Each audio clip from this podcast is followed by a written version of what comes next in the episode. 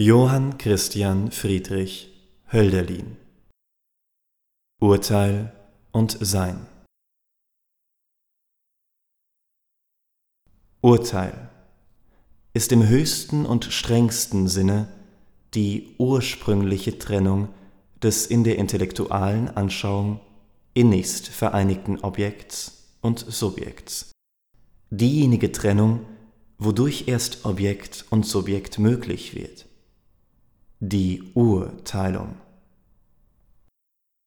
Im Begriffe der Teilung liegt schon der Begriff der gegenseitigen Beziehung des Objekts und Subjekts aufeinander und die notwendige Voraussetzung eines Ganzen, wovon Objekt und Subjekt die Teile sind.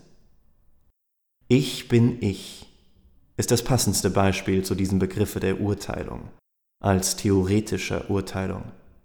Denn in der praktischen Urteilung setzt es sich dem Nicht-Ich, nicht sich selbst entgegen.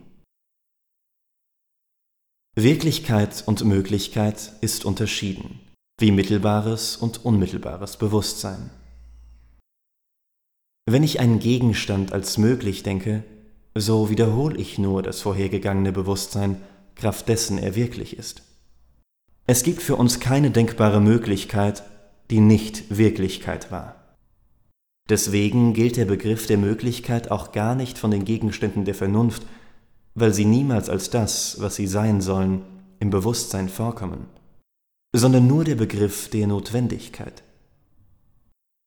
Der Begriff der Möglichkeit gilt von den Gegenständen des Verstandes, der der Wirklichkeit von den Gegenständen der Wahrnehmung und Anschauung.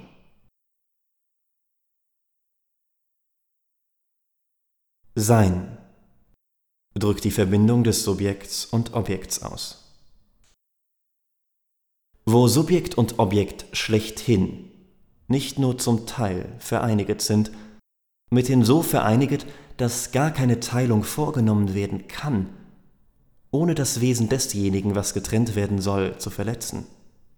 Da und sonst nirgends kann von einem Sein schlechthin die Rede sein, wie es bei der intellektualen Anschauung der Fall ist. Aber dieses Sein muss nicht mit der Identität verwechselt werden.